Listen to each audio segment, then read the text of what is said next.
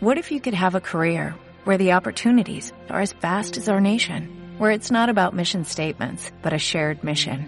At U.S. Customs and Border Protection, we go beyond to protect more than borders, from ship to shore, air to ground, cities to local communities. CBP agents and officers are keeping people safe. Join U.S. Customs and Border Protection and go beyond for something far greater than yourself. Learn more at cbp.gov/careers.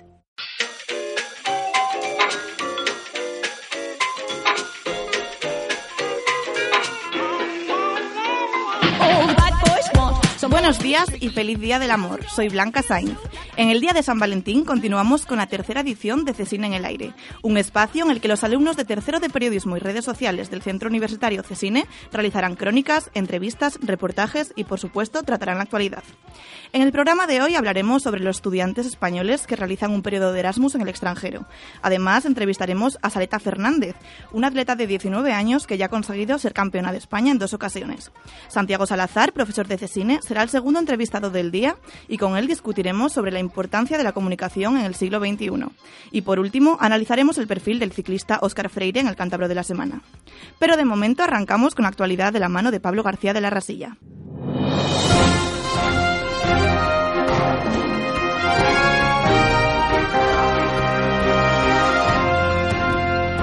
Días. El gobierno no contará a empresas sancionadas por disciplinar a mujeres. Daniel Crespo, buenos días.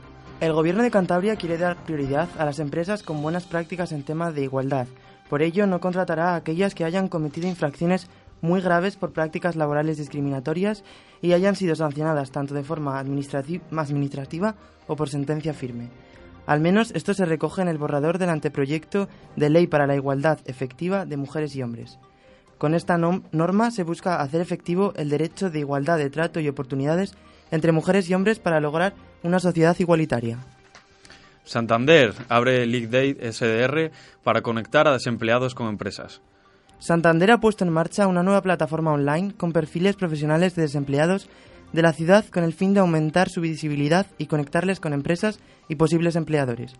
La herramienta, denominada LinkedIn SDR y creada desde la Agencia de Desarrollo Local Santanderina, ha empezado con 75 perfiles que se irán ampliando con los de aquellas personas que quieran incorporarse. Scorpions actuará este verano en Torlavega. El gobierno regional ha añadido un concierto más para este año en su intención de promocionar el año jubilar lebaniego. A Enrique Iglesias y Jean-Marcel Jarre, entre otros, se suman los Scorpions, que darán su concierto el 14 de julio en los campos del Malecón, en Torrelavega, siendo una de las dos únicas fechas en España de su gira europea. Las entradas están a la venta desde hoy mismo en la página web oficial del evento www.scorpionstorlavega.com. Muchas gracias, Daniel. Es el turno de conocer la actualidad deportiva. Nos la acerca Ignacio Visiers. Hola, Ignacio, buenos días. Buenos días, Blanca. Se cancela la segunda edición del Medio Maratón de Oznayo. La DGT ha publicado una resolución en la que se restringen las pruebas deportivas en determinadas fechas. Entre ellas se incluye el 9 de abril, día en el que se iba a celebrar la carrera.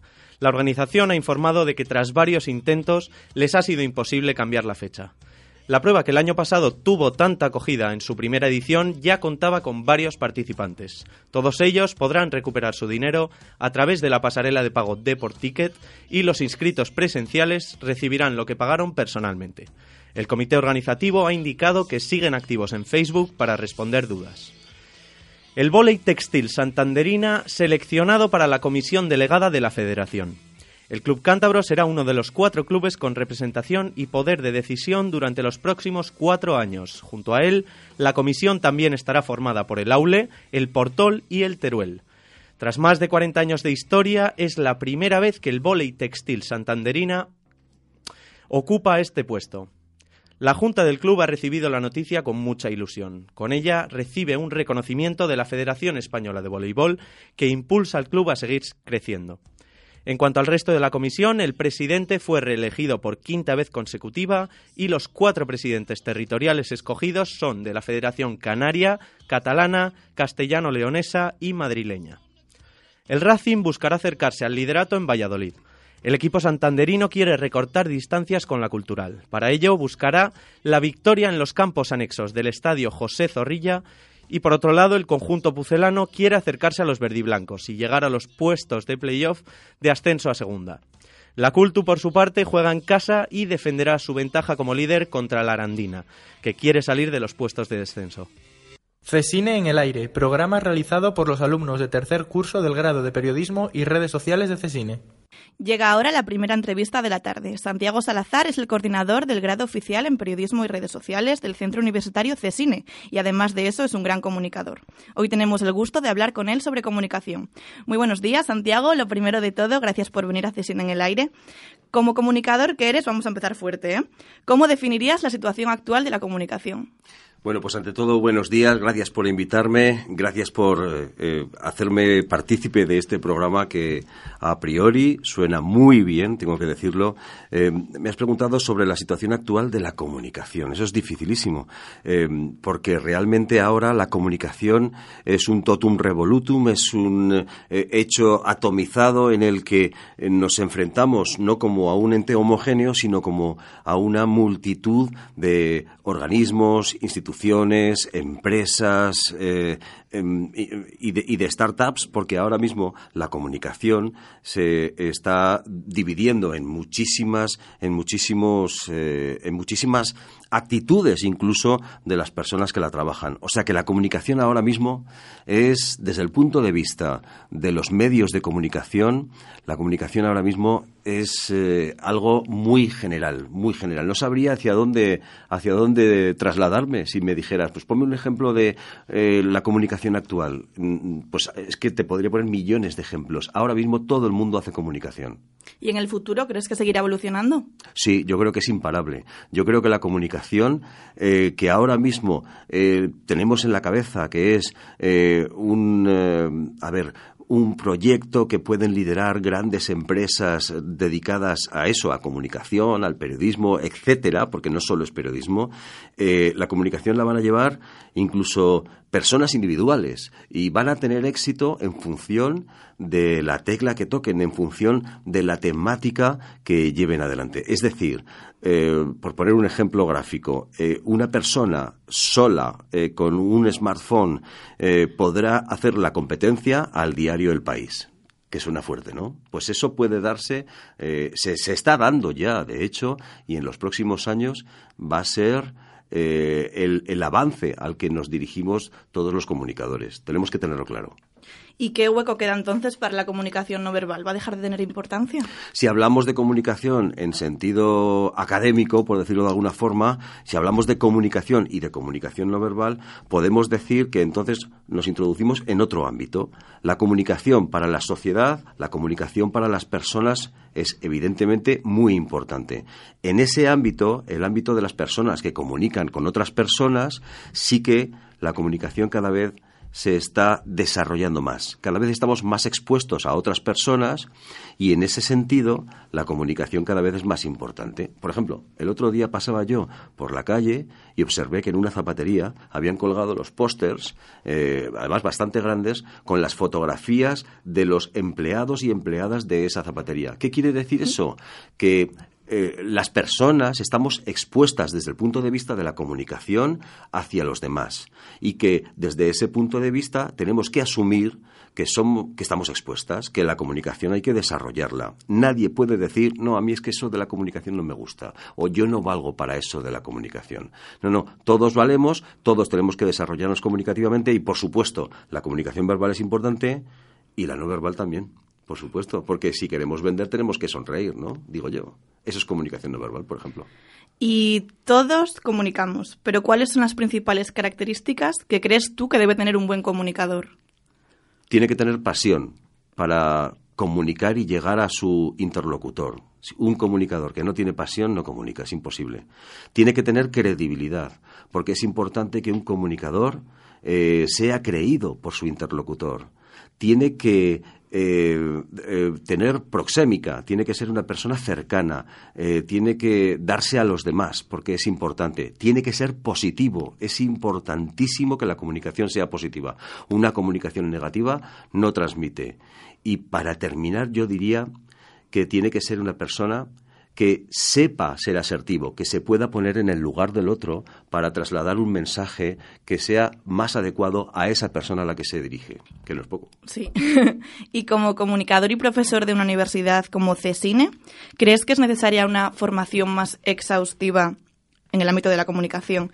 al haber grados que son cada vez más específicos dentro, por ejemplo, pues periodismo, publicidad, ¿crees que es necesario que la que la formación sea más, sí, te entiendo más importante. Sí, yo creo que la formación en comunicación es necesaria, pero no solo para los periodistas como vosotros, que sois periodistas y además, en este caso, del medio radio, sino para todos aquellos profesionales que trabajen en cualquier sector de la economía. Por ejemplo, los chicos y chicas que están estudiando en CESINE Administración y Dirección de Empresas necesariamente tienen que dominar la comunicación pues desde para poder presentar un proyecto económico hasta, hasta para poder vender sus productos o sus servicios en el futuro a sus clientes. Los chicos y chicas que están estudiando publicidad, marketing relaciones públicas en CESINE tienen que saber comunicar perfectamente porque su publicidad estará cargada de comunicación y tendrán que saber a quién se dirigen o porque cuando presenten un proyecto comunicativo y muy creativo tendrán que poner toda la carne en el asador para convencer a sus clientes. En definitiva, todo el mundo necesita comunicar y todo el mundo tenía que aprender las técnicas para comunicar mejor. Y ahora ya hablando de ti, no tanto de la comunicación. De moi. Sí. ¿Cuál ha sido tu mayor desafío tratando temas de comunicación? ¿A qué puedes explayarte? Cuéntanos. Mi mayor desafío. Eh, yo creo que es un desafío diario, continuo, ilusionante, fascinante, eh, educar a otras personas, eh, educaros a vosotros, porque en la educación un profesor, yo me considero profesor, no puedes pensar que solo debe trasladar contenidos. Tiene que desarrollar desde el punto de vista humano a unas personas que son el futuro de esta sociedad, porque vosotros lo sois. Y, y para mí sois lo mejor. ¿Eso qué quiere decir? Que necesito que seáis los mejores. Pero no los mejores porque tengáis más competencias, los mejores porque podéis hacer grande esta sociedad. Qué bonito. Pues sí, la verdad es que sí. Pero lo creo firmemente. ¿Ese ha sido tu desafío entonces? Sí. ¿Y tu mayor satisfacción? Mi mayor satisfacción. Y no vale la misma. Bueno, eso es difícil. Eh, he tenido muchísimas satisfacciones, pero sobre todo mi mayor satisfacción es que me consideren un buen profesor. Eh, y desde el punto de vista de la comunicación, pues, eh, pues trabajar en los medios en los que he trabajado, que me lo he pasado muy bien, porque esto del periodismo es divertidísimo, aunque nunca sales de pobre, eh, pero no deja de ser una vocación, es el trabajo más divertido del mundo. Y por eso creo que es el, el mejor logro, que la mejor decisión que he tomado en mi vida, ser periodista y ser profesor. Eso me gusta. ¿Y has cubierto o participado en algún acto reseñable del que nos puedas contar alguna anécdota? Bueno, desde el punto de vista de la comunicación, pues he trabajado en grandes empresas, pues he trabajado en Radio Nacional de España, he trabajado en ETV, eh, en Euskal Televista, eh, y en, cuanto a crear eventos, también he creado eventos, he trabajado el marketing desde el punto de vista de la comunicación y si no recuerdo mal, llegué a organizar un, eh, un congreso nacional en Navarra, me lo pasé muy bien, lo pasé muchísimos nervios, tuve que llegar a invitar hasta una ministra que en esos momentos gobernaba el Partido Socialista y nos puso las cosas bastante difíciles y fue algo maravilloso. La verdad es que, bueno, he tocado un poquito todas las teclas de la comunicación y, y la verdad es que me lo he pasado muy bien. Muy bien, ¿Y te quedas con alguna en especial? Entonces, con ser profesor igual, ¿o no? no. Si tengo que elegir entre ser profesor o ser comunicador, pues me quedo con todo. Es que todo, claro, como yo soy profesor de comunicación, profesor de periodismo, digamos que todo lo tengo eh, como en una unidad. Para mí todo es una unidad. Vosotros, por ejemplo, cuando trabajáis, cuando estudiáis en, en CESINE, tenéis profesores que son periodistas. Bueno, Jaime del Olmo está aquí trabajando como super jefe y Jaime del Olmo es periodista. Entonces, ¿qué quiere decir eso? Pues que todos tenemos una vena o, una tendencia a la comunicación, porque somos periodistas, pero a todos los profesores con los que yo hablo y que son periodistas, todos me dicen lo mismo. Les encanta ser profesores. O sea que no lo puedo separar, lo siento. Me gusta todo. Fantástico. bueno, y volvemos momentáneamente al, a las empresas, que también hay un par de preguntas por ahí que se nos habían quedado en el tintero. Hoy en día, ¿crees que si una empresa no tiene comunicación interna, Ah, ¿Crees, comunicación interna. Sí. ¿Crees que no llega a optimizar todos sus recursos? que no llega al máximo. Está clarísimo, está clarísimo. Es, eh, la comunicación interna de una empresa es esencial.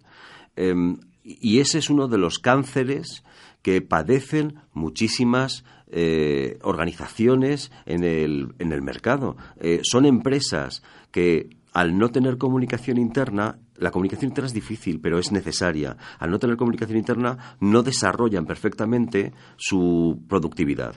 Y la comunicación interna es esencial. En alguna, en alguna ocasión que he tenido la suerte de hablar con empresarios, les he comentado qué quería decir eso de la comunicación interna, la necesidad de que, mm, digamos que desde arriba, las clases dirigentes de la empresa hasta abajo, las personas que colaboran desde abajo en la base de la empresa, esa comunicación tenía que ir de arriba abajo, tenía que ir de lado a lado, es decir, de compañero a compañero, de jefa o jefe a trabajador eh, eso es importante que tiene que haber esa comunicación. Y algunos me miraban con los ojos muy abiertos y no comprendían por qué esa comunicación tenía que ser tan fluida y por qué los eh, trabajadores tenían que conocer eh, la información más importante de una empresa. No comprendían, por ejemplo, que si un trabajador sabe hacia dónde se dirige una empresa, puede estar más motivado que si un trabajador mm, simplemente se dedica a, elaborar o a, realizar una función en la que pues eh, no saben ni siquiera para qué es, ¿no?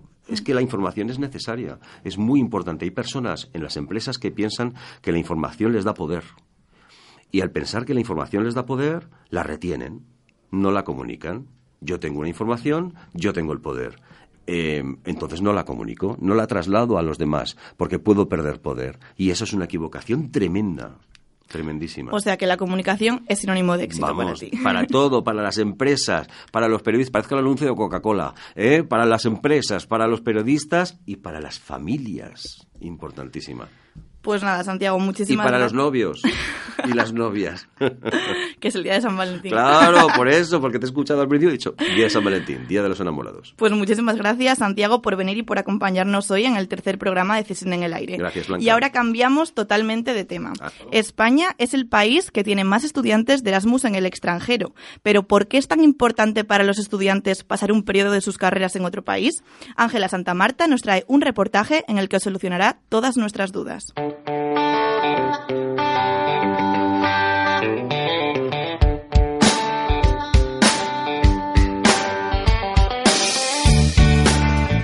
El Centro Universitario CESINE acoge en periodos Erasmus a alumnos de países de todo el mundo.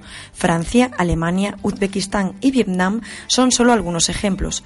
Sus propios alumnos también viajan, por ejemplo, a Inglaterra, Holanda o Estados Unidos. Estudiar como Erasmus es para muchos una experiencia más que recomendable, pero ¿cuáles son los principales motivos de los alumnos para emprender este viaje? Bueno, pues los principales motivos por los que me fui de Erasmus son principalmente para aprender inglés y luego también porque quería vivir pues nuevas experiencias. Yo me fui de Erasmus porque desde pequeña siempre había querido ir a Nueva York y ahora sí me daba esa oportunidad, así que hay que me fui. Durante 2016, España se ha mantenido líder en el envío de estudiantes al extranjero para realizar prácticas o seguir con sus estudios. Aunque el porcentaje respecto a 2015 ha bajado, nuestro país sigue siendo líder en la realización de periodos Erasmus. ¿Por qué nuestros estudiantes valoran tanto la experiencia en el extranjero? Esta experiencia me ha aportado sobre todo el poder mejorar el idioma, conocer nuevos lugares y personas de muchos sitios. Estudiar como Erasmus no es incompatible con realizar algo de turismo lejos de tu ciudad de destino. Por eso, muchos estudiantes aprovechan para viajar y visitar las ciudades más cercanas.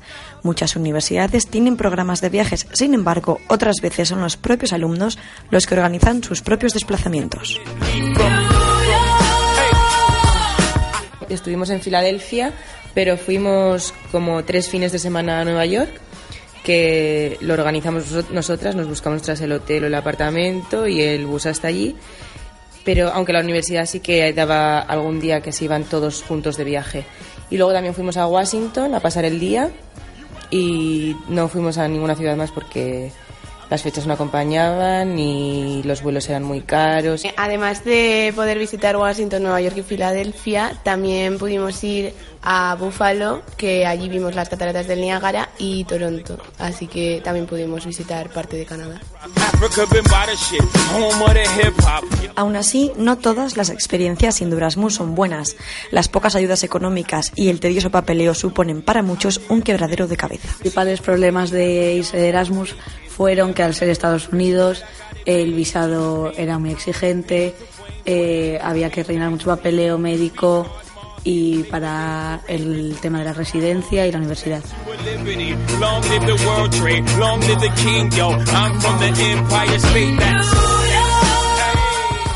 A pesar de las pequeñas dificultades, todos coinciden en lo mismo.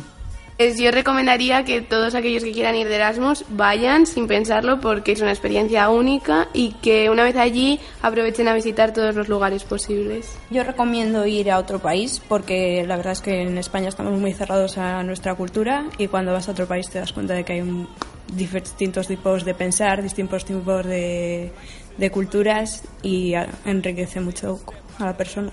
Lo recomiendo igual porque conoces gente de todos los países, los cuales luego puedes ir a visitar y una vez estando allí ya no quieres volver. Así que lo recomiendo muchísimo.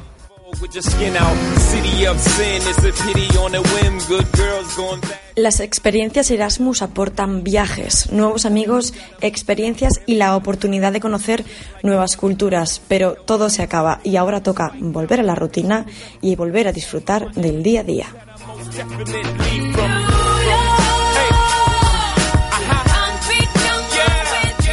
Pues muchas gracias, Ángela, por ese trabajo y pasamos ahora a la segunda entrevista de la semana. Gorka Echandía se ha desplazado hasta el Centro Universitario Cesine para hablar con la atleta de alto rendimiento, Saleta Fernández. ¿Qué tal, Gorka? Hoy nos encontramos con Saleta Fernández, una atleta especializada en salto a altura que entrena codo a codo con Ruth Beitia, además de convivir en el mismo piso. Con tan solo 19 años, esta gallega ya apunta maneras. Es campeona de España en las categorías juvenil y junior, además de ser internacional tres veces. Buenas tardes, Saleta. Buenas tardes a todos. Bueno, con 19 años ya has saltado alto. ¿Qué o quién hizo meterte en este mundo? Pues el estar en este mundo se lo debo a mm, mi profesor de educación física en el colegio, que nos empezó a contagiar este gusanillo por este deporte y estoy aquí gracias a él y que vio que tenía algo especial, unas cualidades que me hicieron pues impulsarme hacia este deporte. Muy bien. ¿Y por qué decidiste dedicarte al salto a altura y no a otra disciplina? Pues empecé, como todos solemos empezar en el mundo del atletismo, por carreras populares, crosses y al principio hacía un poco de todo, altura, triple, velocidad, pero no, era una, no eran unas pruebas que me llamaban la atención. Y le fui cogiendo el gusanillo y demás por el salto de altura. Y la verdad es que, pues, desde que pues, sobre la categoría infantil o así ya me decanté por especializarme en el salto de altura. O sea, ¿cuántos años llevas, más o menos? Pues desde los 10 años aproximadamente en el mundo del atletismo. Y a saltar, no sé, cuatro años así. ¿Cuatro años llevas? Cuatro años llevo entrenando seriamente, digamos. Antes era más un juego, hasta que me fui al centro de tecnificación de Pontevedra y ahí pues me empecé a tomar este deporte más en serio, no como un simple hobby. Ya. ¿Y qué es lo que ha cambiado tras mudarte de Lugo a, Santander? ¿Ha cambiado algo? Pues sí, la verdad, eh, pues como todos los cambios, pues puedes acertar o no.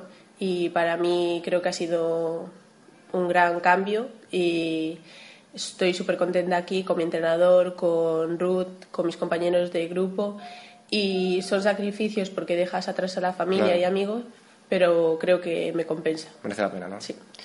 ¿Y qué significa ser deportista de alto rendimiento con tan solo 19 años? Es eh, significado, pues recompensa todos los años de trabajo y que espero poderme seguir manteniendo a este nivel o incluso mejorarlo. Claro. Y oro en la categoría junior a nivel nacional, bronce en la categoría cadete, tres veces internacional. ¿Te esperabas todos esos premios o...? Pues la verdad es que no. Eh, cuando la primera vez que fui internacional, eh, eh, ahí fue cuando me planteé realmente mm, dedicarme más a él, mm, apostar por este deporte y pues cada vez voy obteniendo más recompensas que a día de hoy, igual cuando empezaba, me parecían imposibles. Claro. ¿Y ahora te lo esperas? Sí, ahora voy con más conciencia de que puedo lograr grandes cosas. ¿Cuál es tu récord en salto de altura? Eh, un 83. Un 83. ¿Y crees que puedes superarte a ti misma? o? Sí, la- ¿Sí? espero. Este fin de semana tengo el campeonato de España promesa ¿Ah, sí? y espero poder superarlo. Así me gusta, así me gusta. Em, ¿Y cuántas horas entrenas a la semana? Pues entreno de 5 a 6 días, suelen ser 5, porque los fines de semana solemos competir. Y pues depende de cada día, mm, el entrenamiento dura más o menos, pero sobre dos horas y media aproximadamente. ¿Y las dietas y los hábitos que debes de seguir son estrictos o, o son como una persona normal? Pues sí, sobre todo, bueno, lo de salir de fiesta y eso queda Prohibido, ¿no? restringido, sí. ¿O puedes salir pero sin beber? Sí, bueno, a, mí lo de no me gusta realmente el alcohol, pero Claro. sí, puedo salir hasta ciertas horas y dependiendo de la época en la que estemos, si es verano, pues a finales ya no tengo competiciones, Ya, claro. En navidades o así tampoco, pero a partir de enero pues ya no, se empieza a poner en plena temporada. Pero además de entrenar, también sacas tiempo para estudiar una carrera en CESINE. ¿Es complicado compaginar ambas actividades? Pues de momento lo estoy llevando bien. Eh, tengo clases por las mañanas y a las tardes me dedico a entrenar. Y la verdad es que los profesores y CESINE pues me dan muchas facilidades y de momento estoy muy contenta. Y has elegido estudiar marketing y publicidad, ¿no? ¿Por qué? ¿No te sentías más atraída por algún grado específico relativo con el mundo del deporte? Eh, el año pasado empecé fisioterapia en Torrelavega y me di cuenta de que no, que no era lo mío, que no era esa rama de la sanidad, digamos.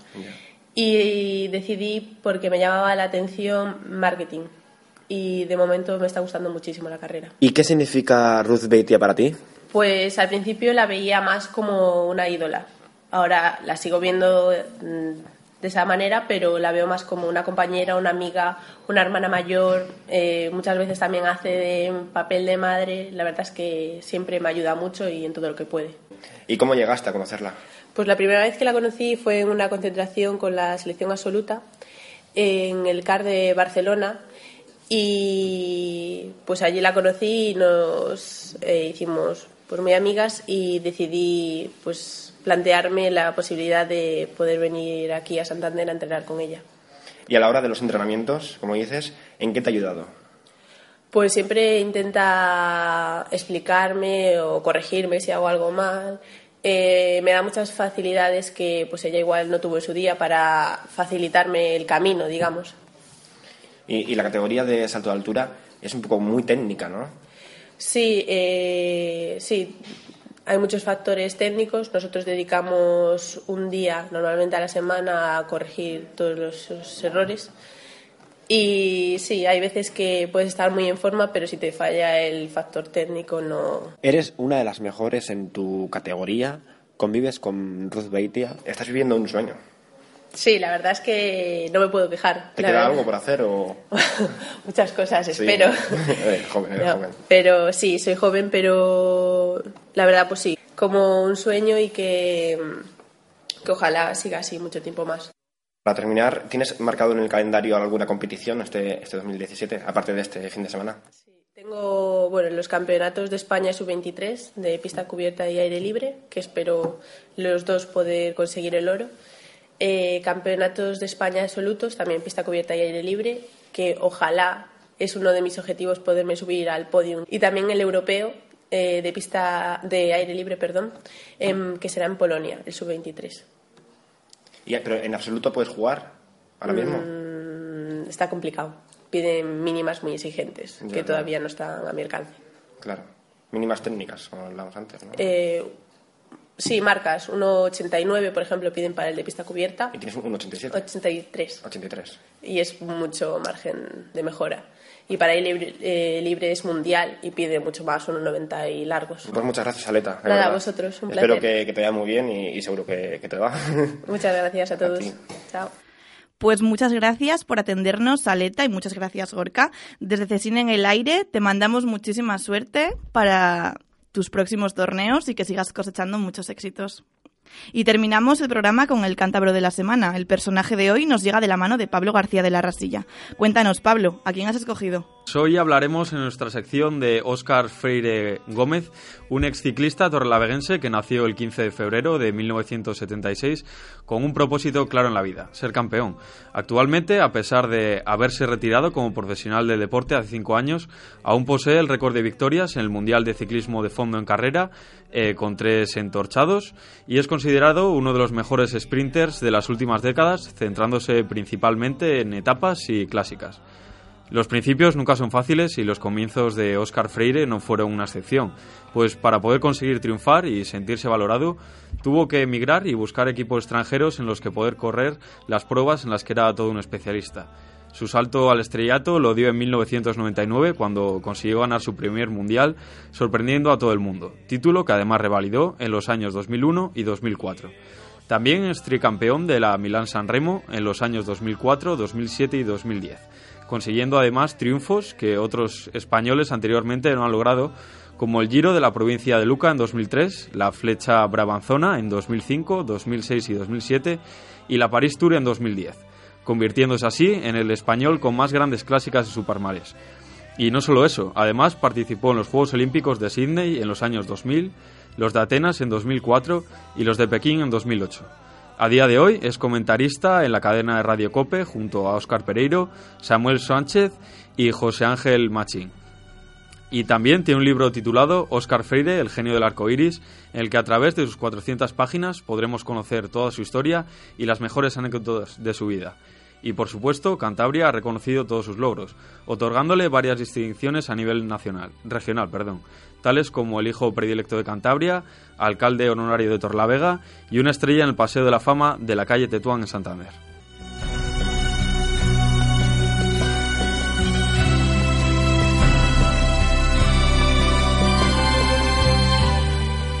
Y con Óscar Freire ponemos punto y final a nuestro tercer programa. Esperamos que haya sido de su agrado y volveremos el jueves que viene a la misma hora, de doce y media a una del mediodía. Buenos días y disfruten del día de San Valentín.